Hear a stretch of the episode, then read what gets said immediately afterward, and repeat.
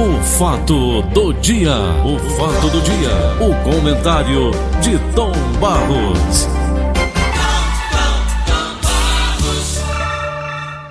Estamos aguardando a chegada dele, a presença dele no ar. E eu tenho um assunto muito, muito pesado para ele hoje.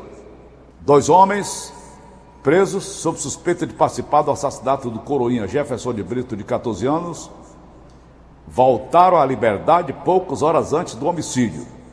José Jorge de Souza Oliveira e Davi Hugo Bezerra da Silva tinham sido detidos no dia anterior à morte do adolescente sob suspeita de tráfico de drogas na Barra do Ceará. José Jorge e Davi Hugo já tinham antecedentes criminais. Um deles, inclusive, já tinha um homicídio nas costas, estava solto. Devido à Covid-19, não foram realizadas audiências de custódia presencial. O Ministério Público do Ceará representou pela conversão da prisão em flagrante por prisão preventiva devido ao histórico da dupla. Dois criminosos cruéis, perigosíssimos. Senhoras e senhores, a Defensoria Pública requereu imediato relaxamento das prisões, imediatamente o relaxamento das prisões, afirmando para os dois, um tem homicídio nas costas. Mas a Defensoria Pública requereu o imediato relaxamento das prisões, afirmando ser possível a aplicação de medidas cautelares. Em decisão proferida na vara de audiência de custódia, audiência de custódia, ficou restituída a liberdade dos autuados. O juiz decidiu pelo monitoramento por meio da tornozeleira durante 90 dias. Segundo a investigação, os localizadores dos equipamentos apontaram as presenças de José Jorge da Viúva do dia e hora onde o coroinha foi brutalmente assassinado. Consta nos autos que denunciantes anônimos apontaram os nomes dos suspeitos como envolvidos no homicídio de Jefferson. O Coroinha possivelmente foi morto porque os suspeitos acreditavam que ele integrava uma facção rival. O que fez eles acreditarem nesta participação teria sido o fato da vítima ter três pequenos cortes na sobrancelha, símbolo da Guardiões do Estado. Davi negou à polícia ser membro de facção criminosa, mas disse saber que dois cortes na sobrancelha simbolizam uma facção, enquanto três é sinônimo de pertencer a outro grupo. O suspeito negou ter participado do homicídio, afirmando que no momento do crime estava em uma barraca de praia, tendo ido ao local apenas depois que populares anunciaram a morte de um garotinho. Jorge confirma à polícia que tem realmente dois cortes na sobrancelha. Afirma que no momento do crime estava junto à sua família, ouviu disparos de arma de fogo, só tendo sabido depois que uma pessoa foi morta naquela área. Com os suspeitos foram apreendidos anéis dourados, anéis dourados, que supostamente simbolizam participações da facção, Comando Vermelho, predominante onde aconteceu o homicídio. Para não atrapalhar o andamento das investigações e também manter a ordem pública, a Justiça Estadual decidiu manter as prisões dos suspeitos. Os flagrantes foram convertidos em prisão preventiva e, mesmo com o pedido da defesa pela soltura, Davi e Jorge agora permanecem encarcerados. Oi, Tom Barros, bom dia. Tudo bem, meu filho? Tudo em ordem com você? Hoje nós temos um, aliás, o um mês de agosto, dia 24 hoje, não é? Isso. Nós temos dia 25, 24, dois dias que marcaram a história do Brasil. Hum. Um, um, dia com a morte do Getúlio Vargas, hum. outro dia com a renúncia do Jânio Quadros, por isso que muita gente diz que esse mês de agosto é um mês tenebroso para a política nacional. Realmente, se você pegar esses dois momentos, foram momentos que mudaram profundamente e marcaram profundamente a história do Brasil. O suicídio do Getúlio, depois de uma crise terrível envolvendo Carlos Lacerda, governador da Guanabara, e, evidente, depois a renúncia de Jânio Quadros, que pensava voltar nos braços do povo. É, vou renunciar e retorno nos braços do povo. E por uma coincidência muito grande ou não, o Lacerda estava exatamente nas duas confusões. Na que é. levou Getúlio à morte e na renúncia de Jânio Quadros. Carlos Lacerda. Virulento Lúcio, conheci pessoalmente no estúdio da Rede Tupi de televisão quando ele veio para a entrevista. Hein? Ô Tom, curiosamente, o comunicador quer saber. Eu não li nada sobre Carlos Lacerda, nem me interessa. Agora me diz o seguinte. Você está falando é uma porcaria da, da ruma de, de esterco. Pois bem. Então, quem era esse Carlos cara, esse Lacerda. cara que tinha esse poder tão grande? Ele era jornalista, não era? Era, era um político, né? Muito famoso. Ele tinha um. Rapaz, ele falava muito bem. Eu tive a oportunidade de. Não entrevistei, eu vi, pessoalmente, na Rede Tupi de televisão, o Carlos Lacerda falando. Ele era realmente, pelo menos na minha avaliação, um cara que falava muito bem. Era carismático. Era. É um que Era. parecia Agora- com o Flávio Cavalcante, Tom? É, exatamente. Aquele de óculos bem fundo de garrafa que a gente chamava Isso. na época, não é? Isso. Entendeu? Ah. Então, ele. ele Diz que ele ele era tanto para o bem como demais. para o mal, é verdade, Tom? Rapaz, eu, eu sei que dessas duas situações do Brasil, ele, ele contribuiu para a confusão nos dois, nos dois momentos, né? Hum. Ele contribuiu para a queda do Getúlio, porque ele atacava muito o Getúlio. Ele estava Ele esculhambando fazia o fake Getúlio. news, Tom, na época? Ele, ele era, ele era autor de fake Não, news? na época não tinha isso, né, Paulo? É, Fake news, a notícia falsa. Quer dizer, a notícia falsa sempre existe. Eu estou dizendo não na dimensão de hoje. Porque naquele tempo não tinha hoje o- o- os instrumentos que se tem hoje de comunicação. Não é? Então a notícia falsa era, era produzida, e era produzida isso na Segunda Guerra Mundial, já existia a contra-informação, tudo. Mas era a informação que não tinha, por exemplo, o mesmo alcance de hoje, para circular da forma como as notícias falsas circulam hoje, que você recebe no seu celular. Naquele tempo tinha simplesmente o quê? De comunicação. Tinha o- o- a rede, uma rede de emissoras de rádio, televisão começando ainda, então era muito diferente, né? Era Eu lembro, diferente. Barros, que da época, da época, o Jânio Quadros proibiu briga de galo e mulher usar mini saia. Te- Teve isso mesmo, Tom Barros? Oh, ele tinha, o Jânio Quadro era assim meio, meio Doido. esquisito, meio louco, né? Teu pai não disse que ele era Louco, doido, teu pai? Não foi o pai dele? Quem? O pai dele disse que ele era Pai- doido, não foi? Rapaz, eu não lembro dessa história, não. Eu O do Jânio não. Quadros, eu li a história. sei que não era é, sobre- preciso- sobre- alguma coisa sobre Eu isso. sei que ele era, rapaz, ele era carismático, o Jânio Quadros, ele era carismático. Por quê? Porque Hum. a carreira dele foi meteórica. Olha, a rapidez com que ele se elegeu vereador no estado de São Paulo. Daí para prefeito, para governador de São Paulo, para presidente da República, É. um negócio fora do comum. É não é? Ele tinha efetivamente carisma. Ele Uhum. tinha carisma.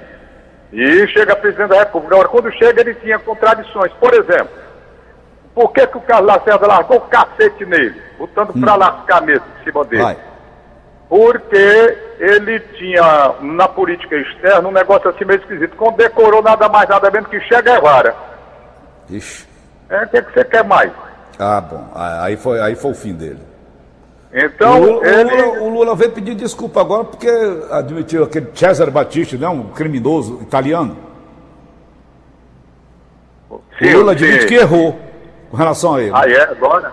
Foi. Agora, é? É. Admitiu também que não lançará candidato à presidência da República concorrer com o Bolsonaro. Mas coisas, coisas de Lula, né? Coisa de cachaça muita. Agora, Tomás. É, mas não, foi, mas não foi somente essa questão da condecoração, não, sabe? O Jânio Hum. Não tinha juízo mesmo, não. Ele achava que saindo da presidência da República, ele, meses depois, estaria nos braços do povo, voltando para comandar como se fosse assim um ditador, sem É. congresso, sem nada. Funcionário era a imaginação que ele tinha, porque, pelo menos é o que está aí nos livros de história, não é? E socorreu com Getúlio Então- Vargas, Tom? Ele, ele saiu e voltou dos braços do povo? Tem. Getúlio Vargas. É, o Getúlio Vargas foi dois momentos diferentes.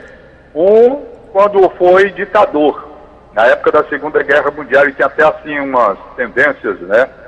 Pro lado do, do, Do Hitler. Hitler. Nazismo, nazismo. É, é, aí ele, ele tinha, tinha até um camarada horrível, que morreu naquele acidente lá da. da aquele acidente que morreu o cantor Agostinho dos Santos. Filipe. Miller, que era homem da polícia, disse que era terrível, né? Terrível, entregou até a menina lá para os nazistas, a Olga Bernardi. Olga Né? Pois bem, essa eu estou lembrando aqui, porque é difícil a gente falar já com a minha memória que não é muito boa, mas eu estou vendo uma aqui, abri agora quando você falou sobre, sobre Jânio Quadros, e eu abri aqui para ler uma parte, eu estou tentando, onde ele assinou lá pedindo para sair da presidência da República, né? É a explicação que ele tentou dar. Uma explicação até hoje não havia. Eu me lembro demais que o papai ficou horrorizado Agora o papel era uma fonte do Jânio Quadros, rapaz. Aí ele botou aqui, tá aqui, encontrei. Olha a renúncia dele. Ele chegou lá de manhã e disse: Eu vou renunciar à presidência da República. Como se renunciar à presidência da República fosse um ato de renunciar à presidência do time de futebol, sabe? Hum. Aí ele diz: Fui vencido pela reação. E assim deixa o governo. Sinto-me esmagado. Forças terríveis levantaram-se contra mim e me intrigam ou infamam até que a desculpa da colaboração, até com a desculpa da colaboração. Hum. Se permanecesse no poder, não manteria a confiança e a tranquilidade hora quebrada e indispensáveis ao exercício da minha autoridade. Creio mesmo, não manteria a própria paz pública. Renuncio à presidência da República do Brasil. Pronto. Aí deixou o estrago aí, veio aquela confusão que o João, o, o João Goulart que era o vice-presidente, estava na China, em visita à China. Os ah. militares tinham reserva com, Jânio, com, com o Jango, porque entendiam que o Jango era comunista. Ora, ah. se já tinha um problema do Jânio ter, ter condecorado o Che Guevara, aí começou a confusão. E aí, aqui na aula de história, nem eu me lembro de tudo, pode ser que eu é, mas lembro demais quando, quando eles resolveram criar um parlamentarismo de Araque aqui, a emergência, para botar Oi. o Tancredo desse primeiro-ministro, e joga o, João Goulart, que era vice-presidente, que deveria assumir a presidência da República. Não, você vai ser um presidente que não manda nada, né? quem vai é o Tancredo. Lá, lá, confusão, parlamentarismo no Brasil. O Jango depois aí houve aquele plebiscito, volta para ser presidente, normal, né? acabar com o parlamentarismo, voltou, ele assumiu com plenos poderes a presidência da República. Aí no fim foi, foi, foi tirado do poder pelo golpe de 64 e aí é uma história longa, porque se a gente fosse ah, é. passar aqui, eu teria que reler tudo direitinho, porque às vezes minha memória me trai, né? Mas então, o dia de hoje, 24 de agosto, então foi a renúncia do Jânio Quadros, como também foi também a morte do a, não, o suicídio do, não, do, não. do Getúlio Vargas? Não. A, hum. do, a, a, a, do Getúlio, a morte foi um dia antes, no dia 23. 24. No dia 24. No dia 25. Hoje é 24. Foi, eu sei. Hum. Então eu tô, eu tô dizendo que a morte do Getúlio hum. foi no dia 24 de agosto. Sim. Né? E a renúncia do Jânio foi no dia 25 de agosto. Foi, Quer dizer, o mês foi, de agosto é que é marcado por essa coisa. Foi o, amanhã, Getúlio, então. rapaz, o Getúlio, é amanhã. O Getúlio, hum. ele estava sofrendo ataques violentos do, do, do Lacerda. Esse Carlos Lacerda era dono da verdade da época, era Tomás? Ele tinha um jornal, ele tinha um jornal que tinha uma repercussão muito grande, tudo que ele dizia lá, hum. sabe? Ele tinha uma repercussão grande, tribuno da imprensa. Aí, resultado, hum. ele dizia que o filho do Getúlio, o Lutero, que era parlamentar, deputado, ele dizia que o, que o Lutero era um degenerado, sabe? Ixi. Degenerado, filho do presidente. Hum. E tinha o ministro, o Oswaldo Aré, que era ministro da Fazenda, dizia que ele era mentiroso e ladrão. Aí tome a confusão esculhambando o governo do, do, do, Getúlio Vargas. Por quê? Porque o Getúlio Vargas, ele pegou o João Goulart e levou o João Goulart para ser ministro do trabalho lá, do governo hum. dele. Aí os esquerdistas, aí eles entenderam que era um, um participante de esquerda no governo do Getúlio, aí pau na máquina, contra. Ai, e essa confusão acabou sendo eh, explodindo quando houve aquele atentado contra o Carlos Lacerda, que morreu o Major Vaz da aeronáutica. E o Carlos Lacerda disse que foi baleado no pé, até tem uma foto dele, que o Brasil todo conhece, sendo levado no pé e tal, foi baleado no pé. Ali começou. Aí os militares começaram a pressionar para o Getúlio renunciar. O Getúlio disse que não renunciava não, não daqui eu só saio morto. Quando a, a confusão foi grande com esse negócio aí da, da morte do Major Vaz, e houve a pressão definitiva, o Getúlio tacou uma bala no peito e morreu, suicidou-se, né? E a confusão ficou no mundo, o Brasil numa comoção muito grande. Lembro como se fosse hoje a mamãe chorando aqui, porque a mamãe era, era fã do Getúlio Vargas, desse hum. segundo governo dele. A mamãe hum. chorou, rapaz, quando, quando soube da notícia. Eu lembro demais, eu era menino, mas vi essa confusão, papai ouvindo no rádio. Não tinha televisão aqui, não tinha nada, era, era, só, era só rádio mesmo. Ele é um foi um bom presidente, Tomás? Hein? Ele foi um bom presidente, o Getúlio Vargas? Rapaz, é, o Getúlio você tem, para falar do Getúlio, você tem que falar como um todo, não é? Pegar o é, tempo eu, da eu assisti um filme que é feito até pelo aquele Tony, Tony, né? Aquele Tony, né? Da Globo. Hein? Eu assisti o filme dele, a história dele no filme. Sim. Hum. Então é uma, é uma figura que tem prós e contras, certo? Hum. Tem coisas boas e tem coisas muito ruins. Muito ruins. Se você pegar. E, e isso merece um estudo profundo, é. Sabe? É difícil você dizer, ele era o pai dos pobres, sim, mas na época da ditadura também. Um ditador, eu tenho pavor a ditador, como você sabe. E ele é. cometeu horrores também como ditador, todo ditador é assim. Mas depois voltou sendo eleito pelo povo, né? Foi eleito uhum. pelo povo. E terminou da forma como terminou, com um tiro no peito. Eu, quando os meus meninos completaram 10 anos de idade, portanto, há, há 8 anos, né? Eles têm 18 exatamente eu levei eles lá no catete. Aí hum. mostrei, tem lá a cama, o pijama, uma marca do tiro que ele levou no peito. Eu fui mostrando os meninos, sabe? Eu vou aproveitar e vou lá. E fui lá no catete examinando tudo, sala por sala. Tudo, tem tudo lá, inclusive lá, sala de reuniões, tudo. E tem lá o quarto onde o Getúlio se suicidou. O banheiro dele assim muito simples.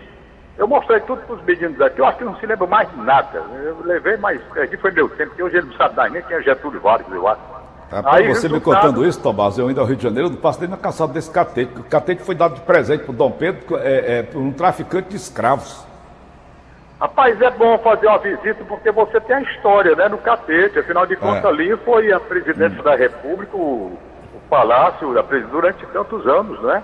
Até tá a mudança para Brasília. Tem, tem uma Ô, história. Mas mas o, o, o questão do Getúlio Vargas aí, Getúlio Vargas aí, merece tantos e tantos livros a respeito do, do trabalho do Getúlio, pai do. É o Tony Ramos que faz o papel dele, Tom, no filme. É, né? É o Tony é, Ramos. Ô, Tom. memória, eu, eu, vou lembrando aqui, você vai falando, eu vou lembrando das confusões e vou dizendo. Vá lembrando para amanhã a gente comentar alguma coisa, ensinar um pouquinho esses nossos jovens que, que nos acompanham hoje. Mas, Tom Barros, eu li a matéria agora há pouco do, do, desse coroinha que foi assassinado lá na Barra do Ceará, totalmente de graça, porque os dois vagabundos que o mataram simplesmente acharam que ele era, era parte de uma facção porque ele tinha dois cortezinhos na sobrancelha. Então, uma, uma, facção tem dois cortezinhos na sobrancelha, eu fiquei até preocupado com minha filha, que ela, ela tirou um pins que ela tinha na sobrancelha e ficou um cortezinho lá na, na, na sobrancelha dela. Eu vou andar até ela, ela para encher, porque senão vão pensar que ela, é, é, é, ela participa de alguma facção criminosa desses abestados que tem aqui no Ceará. Agora eu te pergunto, Tom, Tom Barros, a justiça pega a ficha desses dois caras, um deles já homicida, estavam soltos. Aí a justiça pega, os caras passaram, pelo amor de Deus, um dia na, um dia na, na, na, na prisão e foram liberados. A impunidade desses elementos, por erros da justiça, Tom Barros, você não acha que houve não erro da justiça? Rapaz, quando eles estavam com tornozeleira e praticando toda sorte de crime outra vez, você por aí já tem a ideia do que representa essa tornozeleira. Representa nada. Tornozeleira não representa coisíssima nenhuma pelo que eu estou vendo. Diz assim, não, mas pela tornozeleira, localizaram que ele no dia do crime estava exatamente onde aconteceu o fato. Na hora e tornozeleira. Olha logo, meu amigo, tornozeleira, né, é para isso, o cara coloca e vai matar os outros, tem que estar preso. Eu vivo dizendo, morrendo de dizer, que a legislação brasileira é uma droga. A legislação brasileira é uma porcaria. Uma porcaria tão grande que o sujeito mata a mulher, enterra a mulher, ninguém sabe nem onde está o corpo até hoje. E o sujeito já está em liberdade aí, querendo jogar futebol, que é o seu Bruno. É. E matou a criatura da forma perversa, cruel, já está em liberdade. Que diabo de país é esse? Você está falando de um famoso, Tom, e, e, os invisíveis, que a gente não fala? Quem matou o John Lennon está preso lá nos Estados Unidos até hoje. Está tá preso, ele não vai sair, vai apodrecer lá dentro. O do trem. Tá? Aqui, o ladrão maior, seu Ronald Diggs, com 80 e tantos anos, foi para Inglaterra, quando desceu lá no aeroporto, a polícia estava esperando na porta do avião, está preso. Não interessa se o senhor tem 83 anos, não, cadeia. O senhor assaltou o trem aqui, pagador, o senhor vai preso. Está entendendo? E foi, e foi preso. O Brasil é uma coisa incrível, essa impunidade. Dizem que essa questão. Eu, eu era aluno da Faculdade de Direito, e eu me lembro demais. Houve um, um debate sobre essa história de ressocialização e flexibilização na época, o governo entendendo que era trazer de volta o homem recuperado para a sociedade. Então se criou essa história toda, né? E etapas que vão sendo cumpridas e o cara cumpre dois terços da pena, não sei o quê e tal. É, se tem bom comportamento, se tem, se tem. Os itens tem lá os requisitos necessários para ser liberado. Aí libera. Eu já tinha uma impressão diferente. Sabe o que era aquilo? Era para ressocializar coisa, não era para o governo se livrar do gasto que tem, que é um gasto muito elevado, ele querendo se livrar do, do, da despesa para manter os presos recolhidos nos presídios e liberar, porque aí alivia a carga dele. Entendeu? O negócio é, é dinheiro, era um money para economizar. Por quê? Porque eles não ressocializam coisa nenhuma. Onde é que se prepara esses homens para voltarem à vida? Onde é que o cara volta preparado? Quando ele volta, ele volta é pior. Ele volta da escola do crime e continua, porque primeiro não vai ter emprego. Eu já contei aquela história do rapaz que eu ajudei Foi. e dois anos depois encontrei com ele. Ninguém quer. Então fica muito difícil esse negócio aí. Agora, é o que eu acho? Se você é condenado a 12 anos, você tem que cumprir 12 anos. 15, 15, 20, 20.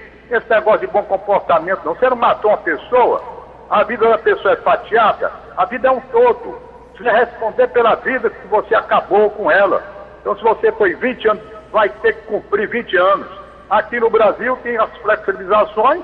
Não, o bichinho tem bom comportamento. Não, o bichinho agora está sendo amparado pelas igrejas católicas e evangélicas. Tem as programações. Lá o homem está recuperado. Está recuperado? Tudo bem. Leia a Bíblia, se recupera, mas vai cumprir 20 anos. Depois de cumprir os 20 anos, você vai para a rua. Entendeu? É o que eu penso. Mas não é assim que funciona a coisa. Não é assim que funciona a coisa. Não, agora o bichinho está todo bonitinho, está arrependido do crime que cometeu, ótimo. E volte recuperado, mas vai cumprir a pena todinha. Aqui, rapaz, tá aí o estrago que foi com coroinha, os caras com tornozeleira na rua, na rua, pronto, tornozeleira, para matar o povo de novo. Está certo, cara. Não está certo, não. É, é para certo da cadeia, é para ser preso mesmo. Tá? Nessa impunidade, para onde é que leva isso? Os caras sabem, não, a gente mata, com pouco tempo a gente está na rua, de novo. Entendeu? É isso que está acontecendo. É. Quando vão presos, vão para engorda. Tom, por falar em morte, vamos lamentar, amigo da gente, dessa nossa casa, Sistema Verdes Mares, era um fã incondicional do nosso trabalho, do nosso programa, gostava muito desse nosso bate-papo. Doutor Marcos Monte, seu companheiro de, de, de, de advocacia, e ele tinha um carinho muito grande por todos nós. Tanto que ele chegava na rádio, eu chegava na rádio 4 e meia para trabalhar, ele já estava lá fora me esperando, comendo uma tapioquinha, comendo um sanduíche, para ajudar o nosso amigo Alexandre, que vende a sua, a sua mercadoria na, na, na portaria da, do Sistema Verdes Mares. E ontem ele nos deixou. A, a mulher dele, a esposa dele, está numa UTI, o filho também está numa UTI, não sabe de nada, logicamente, que não tem acesso a essas coisas, e de lá mesmo já vai enterra, já, já enterra. Se esse pessoal, a mulher e o filho se recuperarem, eles vão chegar em casa e cadê o Marcos?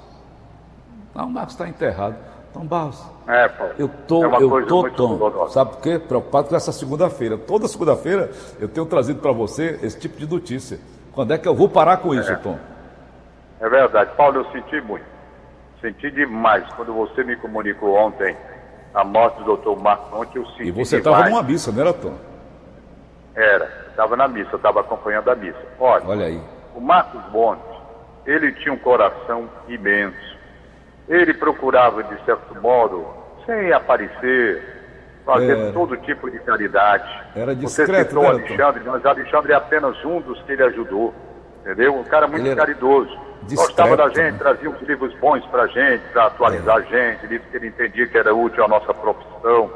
Ele é uma pessoa muito delicada, chegava de madrugada. Quantas vezes eu cheguei para trabalhar na faixa de 5 horas da manhã, 5 e 15, uhum. geralmente eu chegava às 5 e 15, 5 e 20 ele já estava ali, entendeu? É. Quando você me comunicou a morte dele, eu fui tomado de surpresa. E mais surpresa ainda quando sei que o filho e a mulher dele estão na UTI, correndo risco de vida. Quer dizer, pode uma família inteira desaparecer assim, ah, por conta disso. E eu ontem comentava no programa que eu fiz, na Rádio Verdes Mares, conversa com o Tom dia de domingo de 6 às 10 da manhã, eu estava mostrando como as pessoas ainda estão brincando com essa doença.